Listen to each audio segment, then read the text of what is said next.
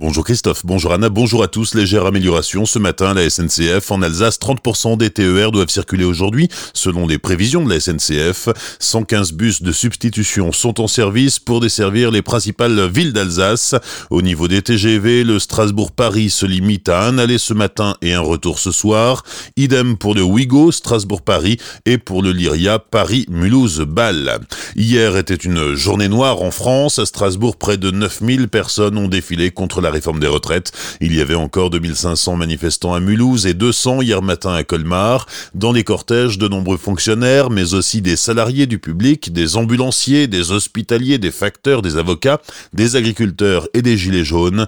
Au-delà des retraites, les manifestants étaient mobilisés contre les emplois précaires, pour l'égalité salariale homme-femme et pour l'amélioration des conditions de travail. Des jeunes sont aussi venus grossir les rangs pour la sauvegarde de la planète.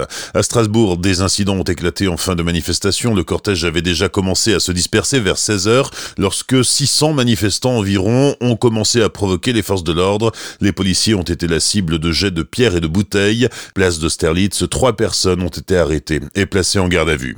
Aujourd'hui, la grève se poursuit à la SNCF, on l'a vu, mais aussi chez Air France ou à la RATP. À Strasbourg, l'intersyndicale appelle à une nouvelle mobilisation tout à l'heure entre 12h et 14h, place de la République. Les syndicats sont déterminés à poursuivre le mouvement la semaine prochaine également jusqu'à l'abandon du projet de loi sur les retraites.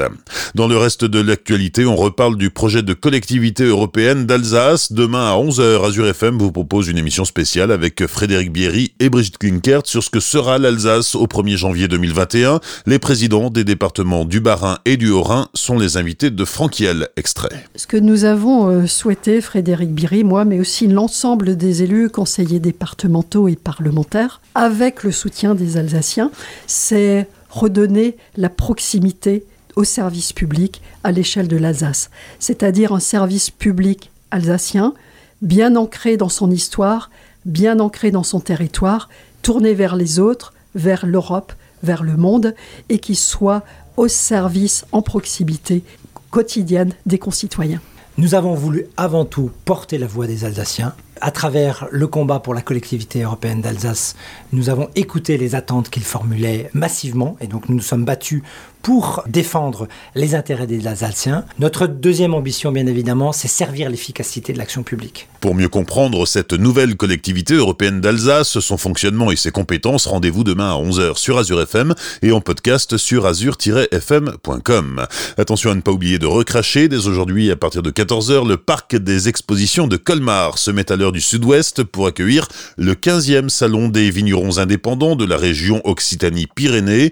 Les détails de Jean-Marie Fabre, le président national des vignerons indépendants. Vous allez retrouver euh, forcément que des grands vins, mais de toutes les couleurs, des rosés, des blancs, des rouges, des effervescents, des vins tout naturels. Une région viticole dont on sait à l'avance que les euh, visiteurs ne peuvent partir qu'avec un coup de cœur, parce que vous aurez 86 euh, vignerons indépendants de la grande région Occitanie, avec 50 AOP IGP différentes et à peu près une palette de 250 cépages. Il est important dans le cadre de la dégustation toujours de recracher, mais aussi d'avoir des moments où on peut couper et où on peut s'alimenter. Ouais, ça fait partie aussi de la gastronomie française de Rendez-vous dans le hall 2 du parc des expositions de Colmar. Le salon referme ses portes dimanche à 18h. Les sports du week-end, 17e journée de Ligue 1 de football. Le Racing reçoit Toulouse demain soir. Début de la rencontre à 20h au stade de la Méno. Enfin, il y a du basket. 12e journée de Jeep Elite. La SIG accueille Nanterre demain soir à 20h30 sur le parquet du Rhenus. Bonne matinée et belle journée sur Azure FM. Voici la météo.